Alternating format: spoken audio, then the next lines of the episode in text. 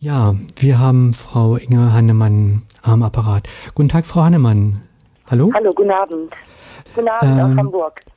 Ja, ich hatte im Internet durch Zufall, muss ich ehrlich gesagt äh, gestehen, ähm, gesehen, dass äh, eine neue Auflage der Petition gegen die Sanktionen beim ALG 2-Empfang äh, aufgelegt wurde. Die letzte, glaube ich, 2009. Und äh, die läuft mhm. jetzt noch bis zum äh, 20. Dezember, oder? Ja, bis zum 18. Dezember. Bis zum 18. Uhr 59. Genau. Der, wie viele ähm, Stimmen sind denn jetzt schon eingegangen? Oder wie, wie nennt man die Einträge dort? Äh, ich glaube Zeichnungen. Genau, ne? also wir nennen, sie, wir nennen sie Online-Stimmen und aktuell sehe ich jetzt hier 35.815. Das Quorum liegt bei äh, 50.000, oder? Ja, innerhalb von vier Wochen. Vier Wochen 50.000. Wenn man dieses Quorum erreicht hat, was äh, kann man dann vom Bundestag erwarten? Was wird denn passieren dort? Also genau, dann wird sie auf jeden Fall im Petitionsausschuss besprochen. Es kann auch sein, dass ich eingeladen werde, um sozusagen meine Petition, mein Anliegen in Anführungszeichen zu verteidigen, nochmals genau zu begründen. Denn und Ziel ist es, dass es natürlich auch im Bundestag ähm, öffentlich sozusagen skandalisiert wird. Okay, aber dafür gibt es dann keinen Anspruch, der da geregelt ist, wenn man äh, dieses Quorum von 50.000 geschafft hat. Genau, der Anspruch besteht darin, dass es halt dann besprochen werden muss im Ausschuss definitiv.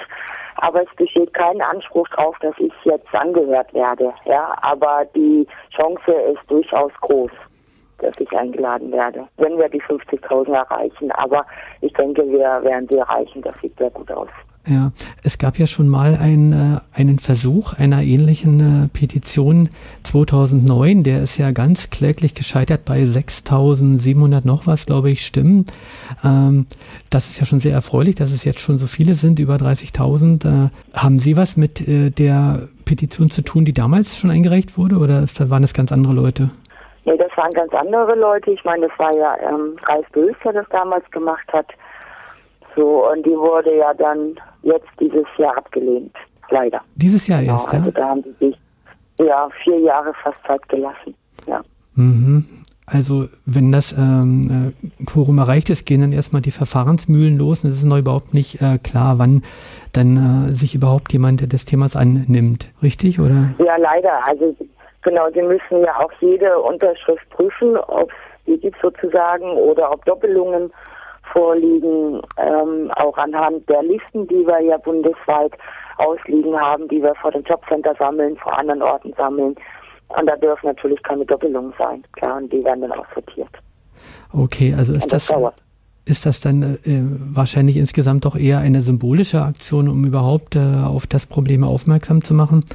Ähm, das wird ja jetzt auch äh, aktuell, wenn äh, die neue Regierung, die Koalitionsregierung, das Koalitionspapier ist ja nun öffentlich, man kann ja nachlesen, ähm, was da jetzt vorgesehen ist. Das sind ja ganz erschreckende Dinge. Sie selbst äh, sind ja in die Medien, äh, in Medien auch besprochen worden, weil sie aus einem Jobcenter in Hamburg äh, über die Praxis dort berichtet hatten, äh, öffentlich, was man ja dann sicherlich nicht darf als Angestellter. Ist man eigentlich Beamter oder nur Angestellter? Also ich bin nur Angestellte. Ne? Wir haben auch natürlich Beamten, aber ähm, ich denke, wir haben mehr Angestellte als verbeamtete Mitarbeiter. Ja. Mhm, also hätten Sie da vielleicht auch mehr Möglichkeiten, öffentlich äh, zu sprechen oder ist man da zur Geheimhaltung verpflichtet, äh, dass man das nicht äh, darüber gar nicht reden darf? Also ich sag mal so, ähm, zur Geheimhaltung habe ich jetzt so nichts direkt in meinem Arbeitsvertrag. Die Mitarbeiter in der Bundesagentur für Arbeit ja, die mussten sowas unterschreiben. Ähm, aber ich sehe es anders. Ne? Wenn irgendwo die Menschenwürde, die Menschenrechte verletzt werden oder auch verletzt werden könnten, dann ähm, empfinde ich das höherwertiger, also viel wichtiger, darauf hinzuweisen, als irgendwelche Schweigepflichtanbindungen. Ja, weil hier geht es um Menschen und nicht um meinen Arbeitgeber. Und mir sind die Menschen wichtiger als jetzt der Arbeitgeber. Damit stehen Sie sicherlich äh, relativ alleine äh, da in, unter den Mitarbeitern der verschiedensten Behörden, ja nicht nur des äh, Jobcenters, weil man will ja auch den Arbeitsplatz selbst behalten. Man ist ja selber auch ausgeliefert der Lohnarbeit, der man sich unterwerfen muss. Haben Sie da gar keine Angst? Nee, habe ich keine Angst, ähm, weil ich wirklich sage, ähm, das, was da geschieht zum Teil, ist ja nicht, in, ist ja nicht zum Glück äh, bei jedem Sachbearbeiter so die Willkür, die Schikane, aber ähm, was ich gesehen habe, das reicht für mich, um im Grunde genommen wirklich ja aufzustehen, aufgestanden zu sein, weil ähm, hier geht es auch wirklich, was sind die Maßstäbe, ja, also ähm, gerade mal aus der Ethik gedacht, ne? was, was liegt höher? Und da liegt für mich die Ethik weitaus höher als jetzt mein eigener Arbeitsplatz. Dass ich die natürlich riskiere, war mir von vornherein klar. Aber ich habe jetzt nicht die Angst, dass ich untergehe. Also überhaupt nicht. Okay, also ich hätte die vielleicht schon, diese Angst. Ähm, diese neue Petition, ähm, Sie sind ja, wie heißt das in der Fachsprache, petent? Genau. Machen da ja. auch noch andere Leute mit? Also ist da eine ähm, Gruppierung, eine Organisation oder Stopp Hartz IV Bündnis oder sowas noch mit dabei oder machen Sie es ganz alleine? Nee, nee, also ich habe sie alleine eingereicht, dann nicht als Verband oder Verein, ähm, aber es helfen unwahrscheinlich viele Leute mit. Also ich habe, muss ich ehrlich gestehen, gar keinen Überblick mehr, so viele sind das. Und was ich sehr positiv empfinde, es hat sich eine unwahrscheinliche Solidarität untereinander entwickelt. Das heißt, die Leute helfen sich gegenseitig, sie motivieren, sie ziehen sich mit gegenseitig, sie bauen sich auf, sie bilden Gruppen. Und das ist, ist unwahrscheinlich fantastisch. Und damit habe ich überhaupt nicht gerechnet. Und Unterstützung tun erwerbslosen Initiativen, Parteien unterstützen, also die Linke natürlich, die Piraten, ähm, sogar Gewerkschaften, also IG Metall ist ganz aktiv, ähm, Verbände, ja, und muss ich wirklich sagen, gut ab ja, ganz mutig und ganz, ganz toll. Also ähm, die Formulierung Hut ab, die gebührt natürlich jetzt Ihnen vor allem, weil ich hatte die ähm, Aktionen der Hartz-IV-Proteste seit äh, damals, seit äh, Herr Schröder das eingeführt hatte, gab es auch viele Demonstrationen. Die äh, ganzen Aktivitäten haben sich auch viele Gruppen gebildet, äh, sind dann auch ein bisschen eingeschlafen, haben sich auf so einen ähm, Kern, Kerne von Aktivisten beschränkt und niemand wusste mehr, wie man öffentlich äh, noch Aufsehen erregen konnte, andere Leute, neue Leute gewinnen kann. Das Thema ist dann wirklich äh, irgendwo versickert, fand ich. Also ihre Aktion war wirklich der, äh, also der Komet, der jetzt wieder, wieder vom, vom Himmel fiel, quasi. Also dafür nochmal meinen, meinen allergrößten Dank, dass Sie das äh, gewagt haben. Ähm, welche ja, danke, nur es geht gar nicht alleine. Ne? Also ich sag mal, ich bin auch so stark, weil ich so viele habe. Es gibt in dem Bereich so einen Spruch, ähm, gerade wenn man auch von Whistleblowing jetzt spricht, von Missstände aufzeigen, alleine machen sie dich ähm, ein, ja, sozusagen, ist ein uralter Spruch und das stimmt, ja, und ich kann eigentlich auch nur bestehen, weil ich die ganzen Unterstützer habe, ja, die Verbände, die Einzelaktivisten, ähm, auch ganz stark die Montagsdemonstranten, die ja seit neun Jahren Montag für Montag dastehen, ja, und auch die Petition jetzt sehr stark unterstützen und Unterschriften sammeln. Und ähm, also von dem her sage ich eher, der Dank gehört den Menschen, ne? weil ohne die wäre ich schon längst untergegangen. Mhm. Gab es denn einen konkreten Anlass von der Wahl des Zeitpunktes äh, dieser neuen Petition? Ja, natürlich. Da war ähm, durchaus kalkuliert mit der neuen Legislaturperiode, die ja am 23. Oktober begann. Und zu diesem Zeitpunkt habe ich sie ja auch ganz schnell eingereicht, damit sie irgendwie auch angenommen wird. Da, ähm, und damit auch nicht zu viele Konkurrenten kommen, sozusagen, hört sich jetzt irgendwie nach dem Ranking an. Aber ähm, hätte ich sie vor der neuen Regierung, auch wenn wir sie noch nicht wirklich haben, eingereicht, wäre sie aufgrund dessen vermutlich abgelehnt worden. Und deswegen hatte das zu diesem Zeitpunkt gar keinen Sinn. Mir begegnen immer wieder Leute, die immer noch nicht wissen, dass es 100% Sanktionen gibt, wo man dann gar nichts mehr kriegt. Ähm, vielleicht eine Frage vorher.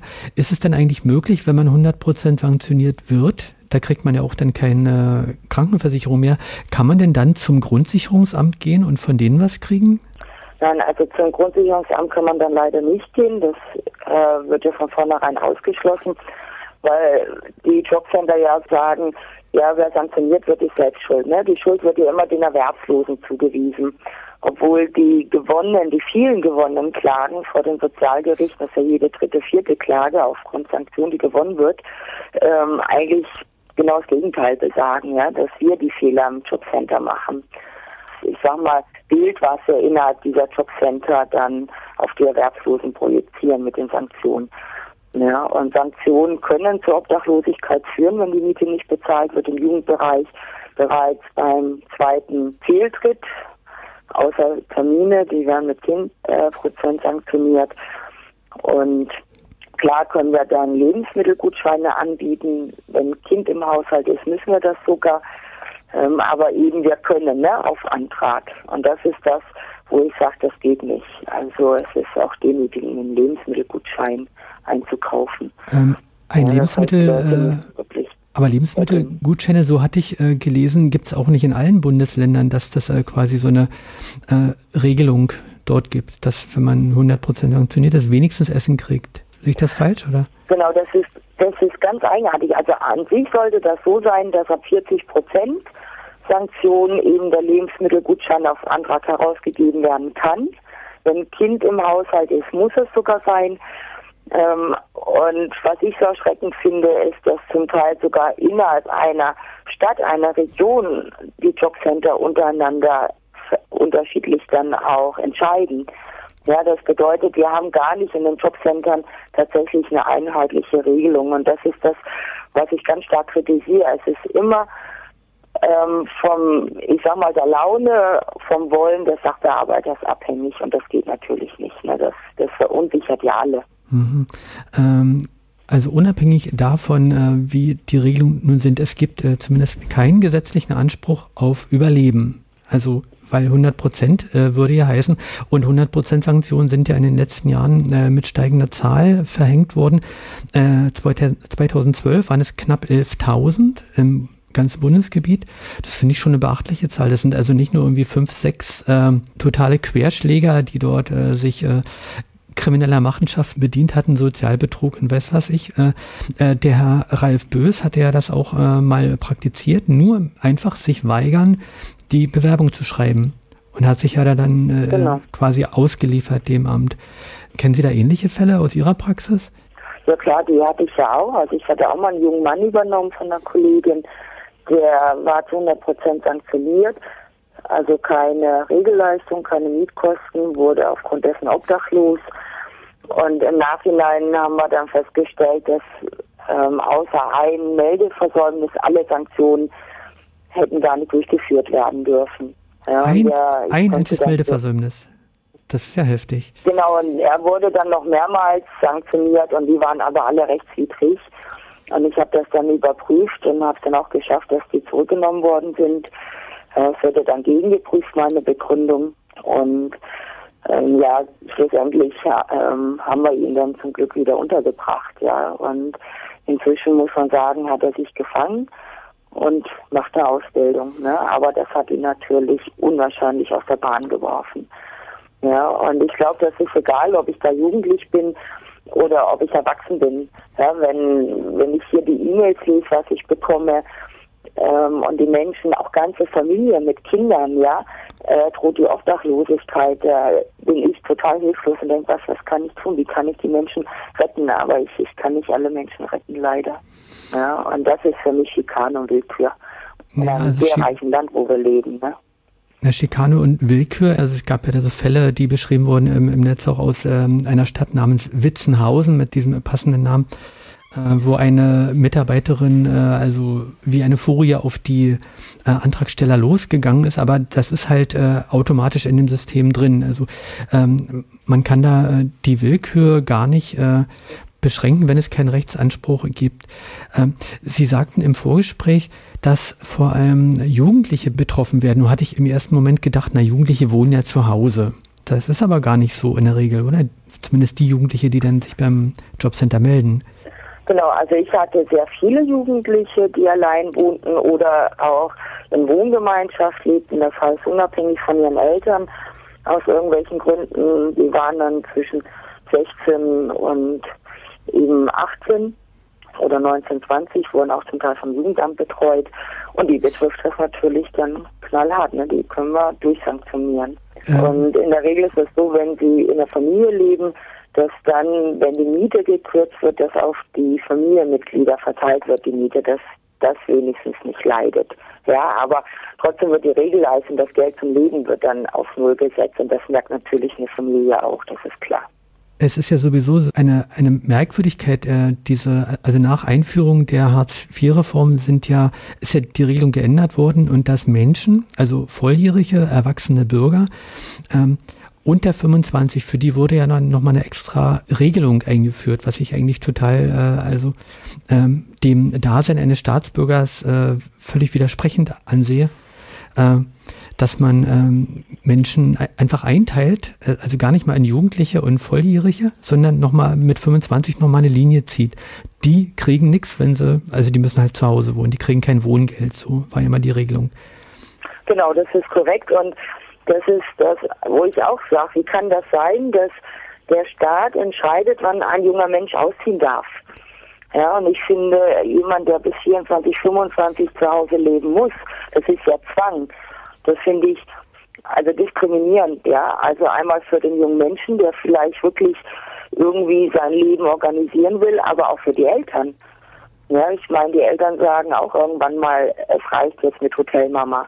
Mhm. Ja, so und die jungen Menschen haben ja nur dann eine Chance auszuziehen, wenn sie zum Beispiel einen Ausbildungsplatz finden, außerhalb der Familie, ja auch außerhalb der Stadt zum Beispiel. Dann können sie frei entscheiden, aber bis dahin überhaupt nicht. Okay, äh, bin ich jetzt ein bisschen abgeschwiffen. Ich schaue gerade auf die Uhr.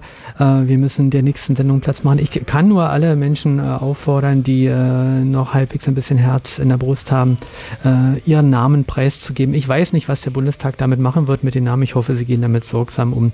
Man muss sich aber dort komplett äh, eintragen mit Namen und Adresse. Da kommt man nicht drum rum. Ich bedanke mich nochmal bei Frau Inge Hannemann und wünsche Ihnen weiter viel Kraft, dass Sie das noch durchstehen und als ja Stern am Himmel für alle, die äh, kämpfen wollen, die sich organisieren wollen dagegen. Denn yes, es wird nicht einfacher in der Krise. Man wird natürlich alle, alle Finanzen, die aufzutreiben sind, auf die Schwächsten wieder abwälzen. Und ja, ich wünsche Ihnen ja den Umständen entsprechend einen schönen Tag und weiterhin viel Mut. Auf Wiederhören. Ja, danke. Wünsche ich Ihnen auch. Übrigens haben wir in der Zeit jetzt 32 Stimmen dazu bekommen bei der Petition.